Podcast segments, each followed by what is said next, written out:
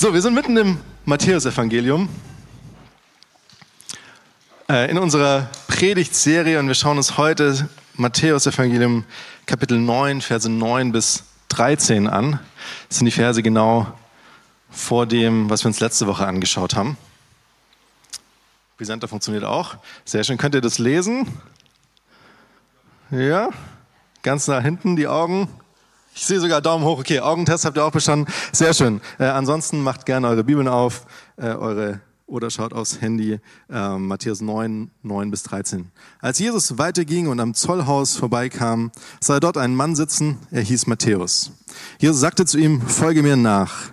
Da stand Matthäus auf und folgte Jesus. Später war Jesus im Haus des Matthäus zu Gast. Viele Zolleinnehmer und andere Leute, die als Sünder galten, waren gekommen und nahmen zusammen mit ihm und seinen Jüngern an dem Essen teil. Als die Pharisäer das sahen, sagten sie zu den Jüngern, wie kann euer Meister nur zusammen mit Zolleinnehmern und Sündern essen? Jesus hörte das und erwiderte, nicht die Gesunden brauchen den Arzt, sondern die Kranken. Geht und denkt einmal darüber nach, was jenes Wort bedeutet, Barmherzigkeit will ich und nicht Opfer. Dann versteht ihr, dass ich nicht gekommen bin, um Gerechte zu rufen, sondern Sünder. Jesus, danke für die Zeit, die wir zusammen haben. Danke für den Text, der so, der so gut passt, wo so viel für uns drinsteckt. Und ich glaube, du hast für ganz unterschiedliche Sachen für uns vorbereitet, ganz unterschiedliche Sachen, die für uns drin sind, in unterschiedlichen Situationen. Möchte ich echt bitten, dass, dass du deutlich zu uns sprichst, dass wir dein Rufen auch deine Berufung hören und wahrnehmen, dass wir darauf reagieren. Amen. Ist ja an sich ein relativ bekannter Text. Die Auslegung liegt auch einigermaßen auf der Hand. Auch den Text, Text mit, den, mit dem Arzt, mit den Kranken kennen die meisten von uns schon, oder? So hat man schon mal gehört. Ähm, Roland hat mich inspiriert mit der äh, Predigt bei der Heilung, äh, zur Heilung der Frau mit den Blutungen, da gab es ja die Hauptgeschichte, die alle kannten oder die so auf der Hand liegt. Und davor aber was ganz Spannendes, was, was passiert ist. Und ich nenne es mal die Vor- oder die Nebengeschichte. Das möchte ich mir heute mit euch ganz genau anschauen. Die Berufung des Matthäus.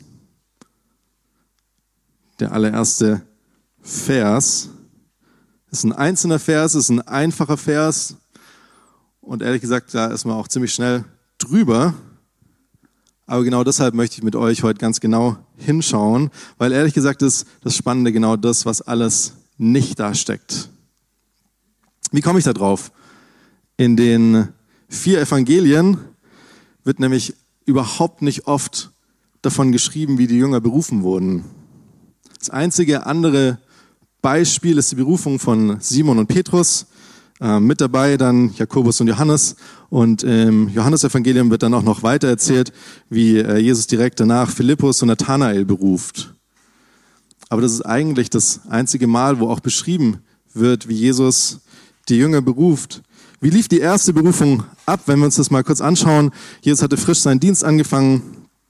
Es gab die Versuchung, in der Wüste. Er fängt an, in Galiläa zu predigen. Er läuft am See Genezareth vorbei, sieht dort zwei Fischer, ruft ihn zu, komm mit, folgt mir nach, ich will euch zeigen, wie man Menschen fischt. Direkt danach genau das Gleiche mit Jakobus, mit Johannes. Was passiert? Die Fischer lassen alles liegen und folgen Jesus nach. Fischer kannten damals alle. Also jeder wusste, was ein Fischer ist. Und man konnte sich damit auch ein Stück weit identifizieren. Das ist ganz wichtig, dass solche Sachen greifbar sind. Ähm, ich musste an unseren Sommerurlaub denken, wobei ich war schon wieder arbeiten, aber Miri war mit unseren Kids in der Pfalz auf dem Bauernhof und da gab es auch so Streichetiere und das war total faszinierend. Und Simona hat dann am ersten Abend, wir haben dann abends äh, telefoniert und hat dann erzählt, dass sie Milch von echten Kühen trinken kann dort. Ja, Sta Stadtkinder, also es ist für Stadtkinder auch manchmal wichtig, irgendwie rauszukommen auf dem Bauernhof, Milch von echten Kühen zu trinken. Ähm, das musste man damals nicht mit dazu erklären. Alle wussten, was Fischer sind, was die machen und wo die Fische herkommen. Und Jesus führt hier das Bild des Menschenfischens ein. Also Menschen für Gott zu gewinnen. Das war die erste Berufung von Jüngern. Wenn wir jetzt zurück ins Matthäus-Evangelium gehen, an die Stelle, ich muss nur gucken, wie ich das mit meiner Bibel hier organisiere.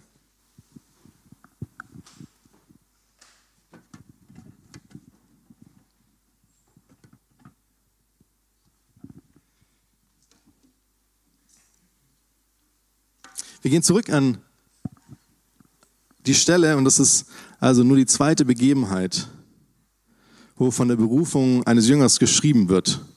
Und dann ist es so Larifari ein einziger Vers. Aber in drei von den vier Evangelien wird davon berichtet.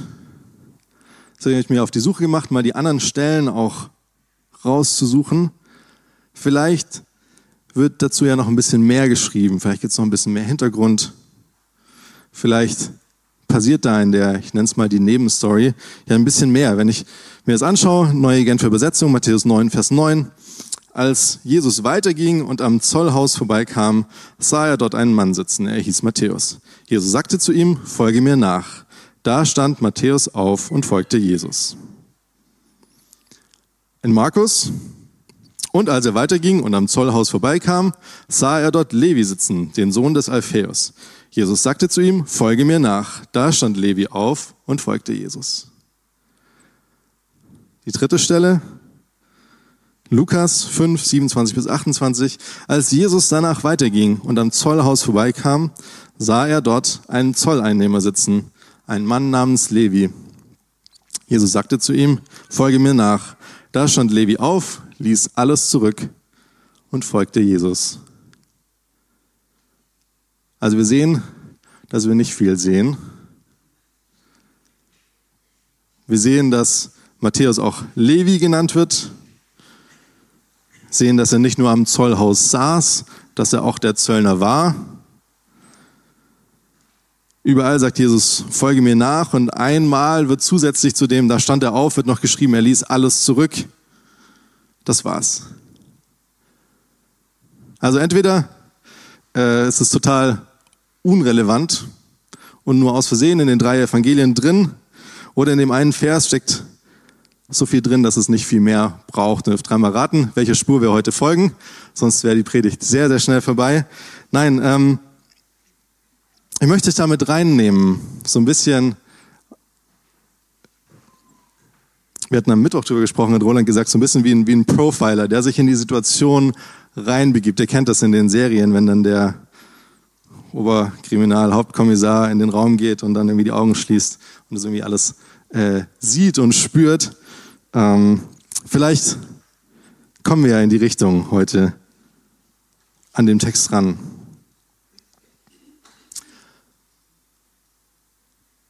Ich möchte mit euch drei Sachen anschauen. Das eine die Berufung aus der Sicht von Jesus, das andere aus der Sicht von Matthäus und natürlich der Vollständigkeit halber schauen wir uns auch die Hauptstory, was dann abends beim Abendessen passiert, an. Wenn wir uns mal anschauen, wer war denn der Matthäus? Und die BWLer hier kennen die schönen T-Konten, soll und haben, es mal Plus auf der linken Seite, Minus auf der rechten, egal. Ähm, mal geschaut, okay, was wissen wir denn über diesen, diesen Matthäus? Er war ein Jude und irgendwann, okay, ein Punkt ist vielleicht zu wenig, er konnte gut lesen und schreiben. Das ist so das, was wir über ihn wissen. Das sind die Sachen, die, ich sag mal im besten Sinne, positiv für ihn zu Buche stehen. Das war es aber dann auch schon mit den guten Eigenschaften. Er war nämlich ein Verräter, Verräter an seinen eigenen Landsleuten und habe jetzt vielleicht nicht, es ist eine Red Flag, also ein wirkliches Achtung-Kriterium. Ähm, der Matthäus war im Dienst von den Römern als Steuereintreiber eingesetzt. Es ging überhaupt nicht. Er war in einer ich will mal sagen, in einer zweifelhaften Machtposition. Und zwar hatten die Zöllner die, die Macht, äh, Steuern und Zolleinnahmen zu erheben. Und wenn Leute nicht mitgemacht haben, dann konnten sie die römischen Soldaten rufen und die haben das im Zweifelsfall durchgesetzt. Die haben sich darum gekümmert, dass das funktioniert. Was hat es zur Folge? Die Zolleinnehmer, die Zöllner, die waren komplett gesellschaftlich ausgeschlossen. Das war die auch sichtbarste und wahrscheinlich eine der verhasstesten Formen, mit den Römern zusammenzuarbeiten. Ähm, spannend ich habe herausgefunden, wenn ein Jude für die Römer zum Zoll gegangen ist, wurde er automatisch aus der Gesellschaft ausgeschlossen. Wisst ihr, dass er danach nicht mal mehr als, also er durfte weder als Richter, durfte aber auch nicht als Zeuge in einem Gericht auftreten, wurde komplett aus der Synagoge ausgeschlossen und nicht nur für ihn, das galt auch dann für die ganze Familie. Also sie waren raus.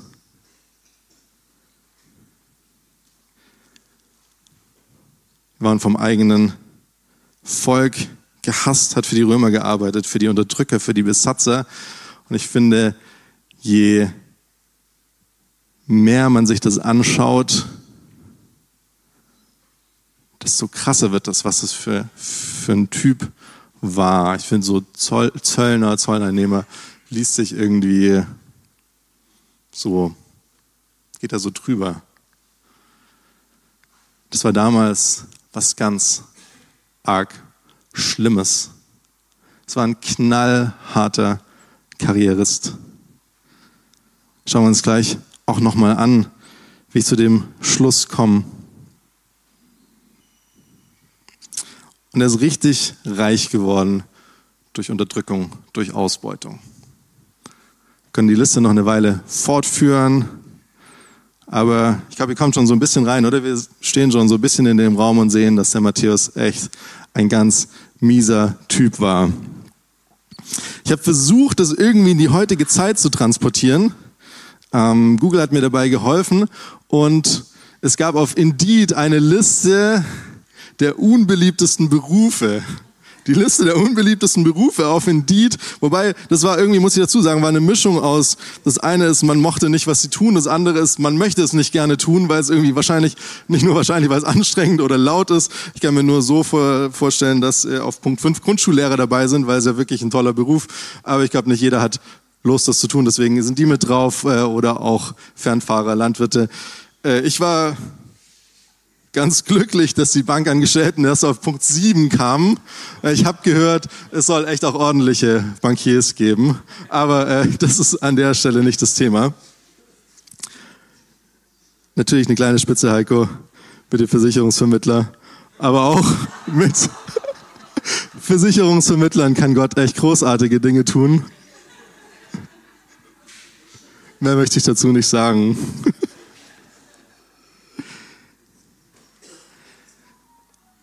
Wenn ihr gerade nicht gelacht habt, ganz früher hat der Heiko meiner Versicherungsagentur gearbeitet. Also können wir uns vielleicht darauf einigen, der Matthäus, der ging gar nicht. Der ging überhaupt nicht. Der war auf den ersten Blick absolutes No-Go. Gesellschaftlich eine komplett unmögliche Wahl sozusagen voller Red Flags und so jemand, so jemand spricht Jesus im Vorbeigehen an und sagt, folge mir nach. Es wird noch schlimmer, weil auf den zweiten Blick ist es noch viel brutaler, wie die unterwegs waren. Das Thema ist, diese Zolleinnehmer konnten, das war die, die institutionalisierte Einladung zum Wucher. Die konnten nämlich alles behalten, was sie an den Steuern drüber rausgenommen haben, wie das, was sie abgeben mussten. Das heißt, sie waren nicht nur verhasst, sie waren auch noch richtig reich. Wir dann sozusagen fast ein bisschen Geld drucken. Matthäus muss definitiv sehr, sehr reich gewesen sein. Wie komme ich drauf? Der hatte Karriere gemacht. Der hatte seinen Posten nämlich in Kapernaum und das war damals echt eine Metropole. Die hatten einen römischen Stützpunkt, da waren Soldaten. Das war aber auch ein Knotenpunkt, wo Handelsrouten durchgegangen sind. Also es war eine Stadt, da ging was, Da konnte man also auch ordentlich Steuern einnehmen. Und jetzt für eure nächste Bibelquiz-Runde, das ist ungefähr Kategorie Bibelquiz 500, unbedingt merken, die Steuereintreiber standen untereinander in einem Überbietungswettbewerb, in einem Wettkampf. Und zwar hat es folgendermaßen funktioniert. Die Römer, die haben nämlich demjenigen den Job gegeben, der den höchsten Output an Steuern versprochen hat. Das müsst ihr euch mal vorstellen. Also war wie eine Ausschreibung. Und wer am meisten geboten hat, was er da irgendwie rausquetschen kann, der hat den Job gekriegt. Jetzt stellen wir uns mal vor, Matthäus, das war eine Metropole, der hatte den Job, der hat sich da auch gehalten. Das heißt, der muss richtig gut gewesen sein in dem, was er tut. Der hat sich offensichtlich durchgesetzt. War also in der Lage, die höchsten Steuern reinzuholen. Und wenn du das kannst, wenn du den Römern am meisten versprechen kannst, kannst du dir selber auch noch ordentlichen Packen draufpacken. Dadurch hatte er natürlich auch eine brutal hohe Motivation, Wucher zu treiben oder eben in jeder erdenklicher Form zu betrügen oder zu übervorteilen. Seht also, je mehr wir uns damit beschäftigen, desto schlimmer wird es. Der Matthäus ging überhaupt nicht. Positiv betrachtet muss ein sehr geschäftstüchtiger, aber in der Form ein unglaublich skrupelloser, ein, ein stinkreicher Mann gewesen sein. Aber nicht jemand, der irgendwie durch glückliche Umstände, ein gutes Händchen, irgendwie eine gute Idee, irgendwie Businessgeschick reich wurde, sondern eigentlich pure Abzocke. Eigentlich pure Abzocke. Komplett ungeeignet, komplett unvorstellbar, dass so jemand Begleiter oder Nachfolger von Jesus ist. Es bedeutet, an dem Punkt stellt Jesus ein weiteres Konzept vor, einen Kern von seinem Auftrag hatte davor schon viel gepredigt, hätte auch Menschen geheilt. Erinnert euch, hat kurz davor den, den Gelähmten geheilt, ähm, hat ihm davor auch die Sünden vergeben. Erinnert euch auch, was das für ein Aufschrei gab. Dann alle gesagt haben, wie kann das sein? Du kannst ihm nicht die Sünden vergeben. Er sagt, wisst ihr, damit ihr seht, dass ich das kann und darf, steh auf. Und er steht auf und geht. Aber jetzt setzt Jesus nochmal einen drauf. Er zeigt, wie ernst er es meint, Leben zu verändern und komplett auf den Kopf zu stellen. Und zwar nicht nur in Anführungszeichen äußerlich, sondern auch von der kompletten Ausrichtung, von dem kompletten Inhalt des Lebens. Letzte Woche hat Roland von dem neuen Wein in den alten Schläuchen gesprochen. Es ging um die, die Revolution, die Reformation, die Renaissance, die mit Jesus gestartet hat. Es ging um das völlige Umdenken. Und was Jesus hier macht, diesem einen Vers, das ist Provokation pur. Nach den Wundern, die er gemacht hat, ist das, was er hier gerade angestellt hat, was nochmal viel krasseres. Und zwar, dass er jemanden wie den Matthäus zu seinen allerengsten Nachfolgern beruft. Das provoziert, weil es nicht reinpasst. Bei dem Bild von letzter Woche, das sprengt sozusagen diese alten Schläuche oder die vorhandenen Boxen, wie sie denken konnten. Das haut er komplett drüber raus. Und wir hatten in den letzten Wochen so oft von dem, guck euch, schau mal zu dir, so, ne, ich probiere es gar nicht, so, so gesprochen. Dieser, dieser ganzheitlichen Heilung der Rettung durch Jesus. Und hier zeigt Jesus, dass er jemanden wie den Matthäus, dass er ihn, selbst jemand wie ihn, liebt und annimmt und dass er ihn sogar beruft, sogar zu seinen allerengsten Vertrauten. Das ist nochmal eine ganz neue Dimension. Was hier an der kurzen Stelle passiert. Und vielleicht kannst du dich damit auch identifizieren. Vielleicht sitzt du auch in deiner Hütte weit weg von allen anderen. Vielleicht fragst du dich auch, okay, was Gott mit dir überhaupt anfangen kann. Und dann ist der allererste Teil genau für dich. Weil was steckt da drin? Was ist die tiefe Wahrheit? Dass egal wo du herkommst, egal was du für ein Paket mitbringst, dass Jesus mit dir unterwegs sein möchte, dass er mit dir arbeiten möchte. Und dass er oft totale Anti-Helden, so Leute wie den Matthäus beruft. Jesus hat damit ein richtiges Statement gesetzt mit der Berufung. Und ich finde, wenn wir uns den Text so intensiv anschauen, so weit eintauchen, dann braucht es da gar nicht viel mehr Worte, um das klar zu machen. Dass das, was hier passiert, ein absoluter Affront ist gegen die etablierten Juden, gegen alle, ich nenne es mal, guten Gepflogenheiten. Und dann sage ich, wenn Jesus so viel Liebe, so viel Veränderung mitbringt, wie viel Sicherheit darf ich, dürfen wir dann aus so einer Liebe nehmen, dass uns nicht nur sieht, dass uns nicht nur liebt und annimmt, sondern dass er auch mit Menschen wie uns arbeiten möchte. Weil wenn der Matthäus zu seinem Häuschen rufen, zu seinen Jüngern berufen kann, dann wird er sich auch ganz, ganz sicher auf dich und mich einlassen. Und spannend ist, dass Matthäus damit eine völlig neue Identität bekommt. Die Eigenschaften, die wir uns angeschaut haben, die so rausarbeiten mussten, die definieren ihn gar nicht mehr. Wir kennen Matthäus eigentlich als den Schreiber des ersten Evangeliums, als einen der Jünger, als einen mutigen Nachfolger. Er war Schriftführer, war einer der zwölf Apostel. Das ist das, was übrig bleibt. Heißt das Fazit aus der Sicht von Jesus, dass wir, dass wir einen Gott haben, bei dem es eine zweite Chance gibt, bei dem völlige Veränderung möglich ist. Diese Revolution und dieses Statement steckt da ganz tief drin. Ich finde es total faszinierend.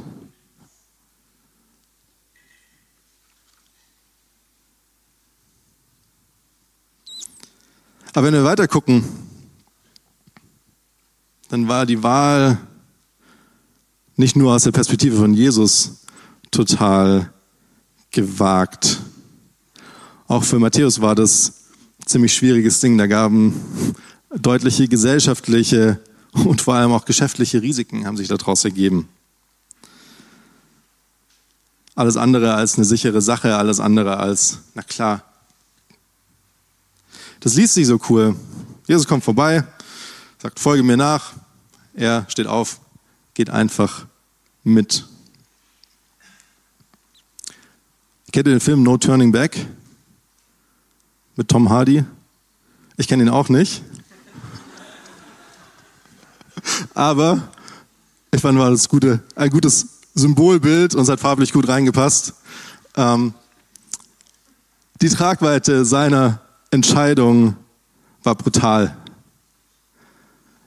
Das war für ihn die sichere Arbeitslosigkeit. Der konnte da definitiv nicht mehr zurück.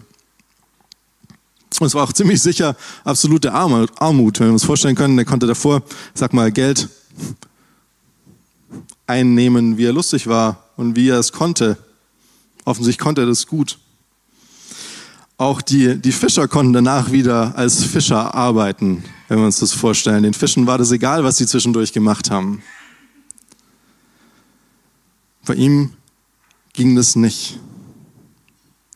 Zweiter Fun Fact für ein äh, Bibelquiz, wahrscheinlich Bibelquiz äh, 300 Punkte, nicht ganz 500, aber wir wissen eigentlich nur von der Hälfte von den Jüngern, was für Berufe die hatten. Von sechs von den zwölf. Und fünf davon waren Fischer. Der sechste war Matthäus, der Steuereintreiber.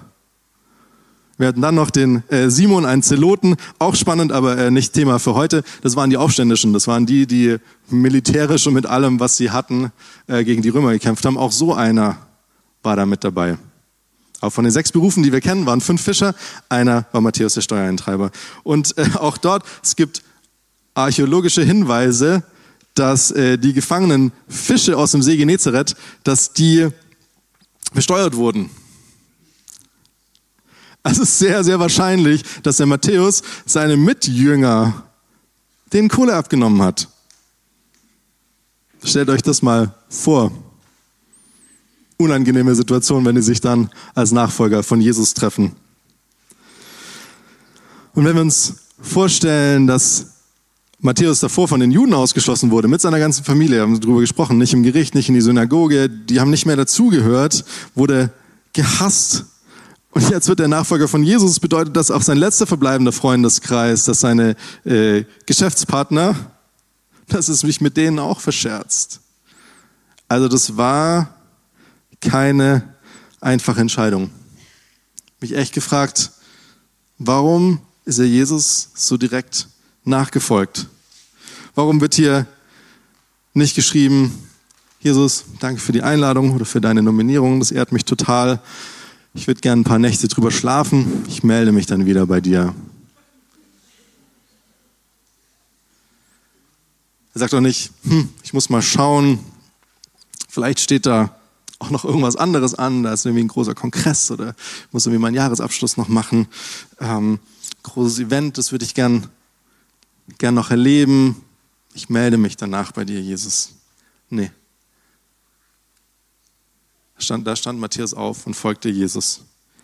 Er committet sich voll. Übrigens, das mit dem, ich möchte da nochmal drüber nachdenken, ist eigentlich gar keine schlechte Strategie. Kleiner Tipp am Rande, wenn euch irgendwie ein Job angeboten wird und vielleicht ist es auch was, wo ihr euch gar nicht sicher seid, ob das wirklich gut gemeint ist, dann ist es immer gut zu sagen, vielen Dank, fühle mich total geehrt, ähm, aber ich würde da gerne noch mal eine Nacht drüber nachdenken und dann kannst du eine Strategie zurechtlegen, kannst drüber nachdenken, äh, wie du da auch eine gute Antwort bringst. Matthäus hat das nicht getan. Und bei dem ging es um so viel mehr als um Jobangebot. Der war nicht irgendwie verrückt oder in Trance. Die wussten alle, wer da kommt. Was glaubt ihr, was da los war? Jesus hatte bereits einige Wunder getan. Der hatte den Diener des Offiziers geheilt, hatte zahllose Kranke geheilt, den Sturm gestillt, die Dämonen in der Schweineherde, ihr erinnert euch vielleicht, gerade auch davor hat er den Gelähmten geheilt. Also spätestens da war allen klar, wer dieser Jesus ist. Er wusste, wer Jesus war, hat es verstanden, steht auf und folgt ihm. Ähnlich wie Philippus dem Nathanael zuruft bei der ersten Gelegenheit, wo die, wo die Jünger berufen werden. Johannes 1, Vers 45. Philippus sah Nathanael, sagte zu ihm, wir haben den gefunden, über den Mose im Gesetz geschrieben hat und der auch bei den Propheten angekündigt ist. Es ist Jesus, der Sohn Josefs. Er kommt aus Nazareth. Daraufhin sagt Nathanael, cool, ich komme mit. Ich bin mit dabei. Für Matthäus gibt es also nur eine einzige richtige Reaktion. Er lässt alles liegen folgt Jesus nach. Was alles? Er hat eine Sache mitgenommen, er hat seinen Stift mitgenommen. Sein Beruf, er konnte lesen und schreiben, hatten wir vorher, konnte also mit Stift und Papier umgehen und er war dann später Schriftführer von Jesus und er schrieb auch dank seiner Fähigkeiten das erste der vier Evangelien. Auch das ist spannend. Gott schenkt uns auch Gaben und Talente, die wir für ihn einsetzen dürfen. Und ich weiß, auch wenn ich hier in den Raum gucke, dass da so viele faszinierende, so viele unterschiedliche, viele tolle Gaben in euch drin stecken. Ganz verschiedene Sachen. Die dürfen wir mitnehmen, die dürfen wir voll für Jesus einsetzen. Gott kann die alle in seinem Reich gebrauchen. Wenn er so Zöllner gebrauchen kann, dann lässt er sich auch auf uns ein. Und er braucht Fritscher, braucht Zöllner, braucht ganz viele verschiedene Leute. Völlig egal, ob du Ingenieur bist oder Lehrer, Lehrerin, in der Pflege arbeitest, mit Versicherungen zu tun hast.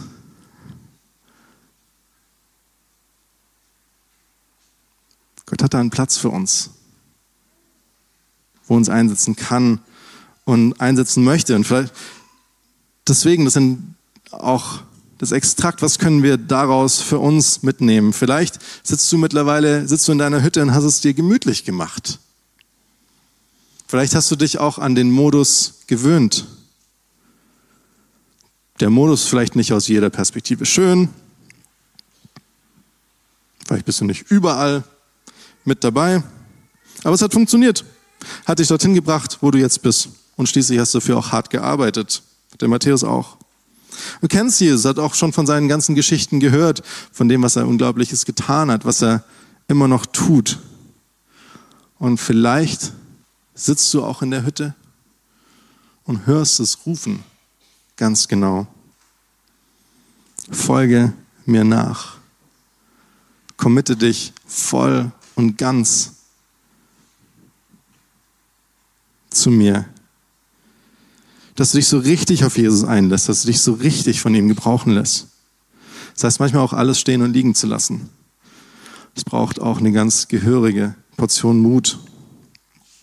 Aber das Abenteuer fängt damit an, dass wir Gott vertrauen, dass wir ihm folgen. Der Matthäus, der reagiert, der handelt. Also die Frage, die ich dir stellen möchte, wie reagierst du, wenn Jesus sich zu was beruft? Ich wünsche mir für euch, für uns, dass wir zum einen, dass wir das Rufen ganz deutlich hören, aber dass wir auch dann den Mut haben, darauf zu reagieren, uns voll und ganz darauf einzulassen. Das ist auch der, der zweite Punkt, auch in unserer Vision für die Gemeinde für dieses Jahr. Das Wachstum in der Berufung. Und ich finde es so spannend zu sehen, wie das hier läuft. Dass hier jemanden beruft, der eigentlich von außen betrachtet da nicht reinpasst und da auch nicht sein sollte. Ich glaube, das ist das eine, was gut zu jedem von uns passt. Das andere aber auch, dass der Matthäus wirklich aufsteht, sich mega gebrauchen lässt. Ein Jünger wird, einer von den engsten zwölf, dass er eins von den vier Evangelien schreibt. Sein Leben komplett auf den Kopf stellen lässt, weil er sich total für Jesus committet. Und da möchte ich euch Mut machen. Vielleicht gibt es auch so ein, so ein Klopfen, so ein Rufen und du hörst es immer wieder und sagst, was vielleicht nicht so gut gerade. Ich möchte dich herausfordern, dass du dich darauf einlässt. Bin mir tausend Prozent sicher, wenn jemand den Matthäus später gefragt hätte, würdest du es nochmal machen. Das jede Sekunde wieder gemacht hätte tausend Prozent sicher. Aber wir sollten uns auch noch die Hauptstory anschauen. Keine Sorge, die wird nicht so groß wie die ersten zwei. Später war Jesus im Haus des Matthäus zu Gast. Viele Zolleinnehmer, andere Leute, die als Sünder galten, waren gekommen, nahmen zusammen mit ihm und seinen Jüngern an dem Essen teil. Matthäus macht sofort Nägel mit Köpfen. Er hat sich entschieden, Jesus nachzufolgen. Und dann müssen seine Freunde, seine Geschäftspartner ihn auch kennenlernen, sofort. Andere Übersetzung, am gleichen Abend, am selben Tag. Matthäus ist sofort all in gegangen. Kein, schau mir das mal mit Jesus eine Weile an. Also ich gehe da schon mit, aber ähm, muss man gucken, wie kompatibel er auch mit meinem Umfeld ist. Vielleicht gibt es ja dann auch mal einen Ausflug, wo ich ihn irgendwie unverbindlich mit dazu nehmen kann. Nee, gleicher Abend, Riesenfest geschmissen, mussten alle dabei sein, Jesus kennenlernen. Und spannend ist auch, dass Jesus dadurch eine ganz neue Gruppe auch an Menschen erreicht und angesprochen hat. Dann kommen die Pharisäer ins Spiel, die Geschichte entwickelt sich dazu, wie wir sie kennen. Vers 11, als die Pharisäer das sahen, sagten sie zu den Jüngern, zu den Jüngern, wie kann euer Meister nur zusammen mit Zolleinnehmern und Sündern essen? Auch das erst beim vierten Mal drüber lesen. Das ist eigentlich totaler Witz. Das waren ja wirklich so die, das waren die, weiß nicht, Adel ist der falsche Vergleich, aber das waren, die hatten nicht den Mut, Jesus direkt anzusprechen. Und eigentlich ist auch die falsche Frage, wieso er mit den solchen Leuten ist. Eigentlich ist doch die Frage, die sie ihm wirklich stellen müssen, zu sagen, hey, was denkst du dir eigentlich? Weißt du eigentlich, was es für ein Typ ist? Du kannst den nicht zu deinem Jünger machen. Wir reden nicht mit dem, der darf nicht in die Synagoge, der ist ausgeschlossen. Du kannst den doch nicht in deine Nähe lassen. Stattdessen fragen sie, warum er mit den anderen ist. Also ich finde es eine schwache Vorstellung von den Pharisäern. Sehr, sehr schwach. Und trotzdem ist für uns immer wieder eine gute Erinnerung. Römer 5, Vers 8. Gott hingegen beweist uns seine Liebe dadurch, dass Christus für uns starb, als wir noch Sünder waren. Jesus lässt sich auf die ganzen Leute ein, die Sünder sind. Dass Gott Zolleinnehmer und Sünder liebt, das ist der Kern des Evangeliums. Dass wir nichts sein müssen, dass wir nichts können müssen, damit Gott uns liebt. Dass wir zu ihm kommen dürfen. Dass wir uns von ihm rufen lassen dürfen, so wie wir sind. Und dass er uns dann verändert. Und vielleicht fühlst du dich auch gerade wie so ein Zolleinnehmer oder ein Sünder. Und dann ist es heute die allerwichtigste Botschaft von der Predigt für dich, dass Jesus mit dir essen möchte, dass er dich kennenlernen möchte, ohne Wenn und Aber. Wenn dich das interessiert, dann sprich gern mich, sprich den Heiko, jemand auch aus dem Gebetsteam an. Nachher gerne auch während dem Worship beten gerne für dich. Wir sprechen liebend gerne drüber, was es heißt und was es auch aus unserem Leben gemacht hat, so eine Liebe. Jetzt müssen wir uns aber noch das Ende anschauen. Vers 12. Jesus hörte das und erwiderte, eigentlich hatten sie ihn ja gar nicht angesprochen. Er mischt sich ein. Nicht die Gesunden brauchen den Arzt, sondern die Kranken. Geht und denkt einmal darüber nach, was jenes Wort bedeutet. Barmherzigkeit will ich und nicht Opfer. Dann versteht ihr, dass ich gekommen bin, um Gerechte zu rufen. Dass ich nicht gekommen bin, um Gerechte zu rufen, sondern Sünder. Auch hier steckt mal wieder wahnsinnig viel drin. Die Reaktion von Jesus ist der Hammer. Er hat den Pharisäern mit ganz wenigen Worten brutal eingeschenkt. Weil was passiert hier? Jesus zitiert Hosea. Habt ihr alle sofort gemerkt, oder? In einem fast wörtlichen, in einem fast wörtlichen Zitat. Und das Spannende ist also, die Pharisäer müssen das gemerkt haben, weil das ist einer der Propheten im Alten Testament und damit eine, eine Stelle, die die Pharisäer auswendig können mussten. Das ist alles auswendig gelernt, die Bibel abgeschrieben. Das war ja auch, das war der Kern von ihrer Identität. Dass sie die Schriftgelehrten waren, dass sie die Pharisäer waren, äh, die die anderen unterrichtet haben, was da drin stand. Also mal anschauen, Hosea 5, Vers 6, das Volk Gottes war richtig gut im Opfern, mit ihren Schafen, mit ihren Rindern werden sie hingehen, um den Herrn zu suchen und werden ihn nicht finden. Er hat sich ihnen entzogen. Das ist das, worauf Jesus referenziert. Es geht dann weiter, Hosea 6, Vers 6. Denn an Güte habe ich gefallen oder an Barmherzigkeit, nicht an Schlachtopfern und an Erkenntnis Gottes mehr als an Brandopfern. Kommt euch das bekannt vor? Barmherzigkeit will ich und nicht Opfer. Das war aber auch damals genau das, was in Israel nicht gab. Hosea 4, Vers 1, keine Treue und keine Gnade und keine Erkenntnis Gottes ist im Land. Er kontert ihn also mit einem Zitat aus dem Alten Testament. Und das ist nochmal viel, viel krasser, wenn wir uns bewusst machen, dass das eigentlich die Leute, dass das eigentlich die Lehrer des Volkes waren, die sich noch nicht mal getraut haben, ihn direkt anzusprechen. Aber Jesus weist sie zurecht und zeigt ihnen, dass sie Gott nicht kennen und dass sie ihn auch eigentlich nicht verstehen. Aber nicht nur das, er schickt sie auch weg und sagt, macht euch mal da Gedanken darüber, was ihre eigenen, dass sie ihre eigenen Schriften nochmal studieren sollten. Das ist schon eine steile Antwort. Ähm, Spurgeon im Kommentar dazu schreibt, das muss den Männern besonders zuwider gewesen sein. Die dachten, sie wüssten bereits alles. Es war eine richtige Klatsche. Jesus hält ihnen den Spiegel vor. Nicht die Gesunden brauchen einen Arzt, sondern die Kranken. Das war das Prinzip, das die Pharisäer nicht verstanden haben. haben so ein bisschen wie Ärzte aufgeführt, die unter keinen Umständen Kontakt mit kranken Leuten haben wollten. Durch wollten sie, dass die Kranken gesund werden, aber sie wollten auf gar keinen Fall mit denen in Berührung kommen. Wenn wir jetzt zum Landeanflug ansetzen, Was wünsche ich mir, was nach der Predigt bei euch hängen bleibt? Drei Sachen. Das eine mit der Berufung von Matthäus, absolutes No-Go, sprengt Jesus alle Konventionen der Juden, zeigt in einer neuen Dimension, wie ernst er es meint. dass er einen der Top-Steuereintreiber nicht nur wohlwollend begegnet, dass er ihn vielleicht sogar heilt, wie er es davor gemacht hat.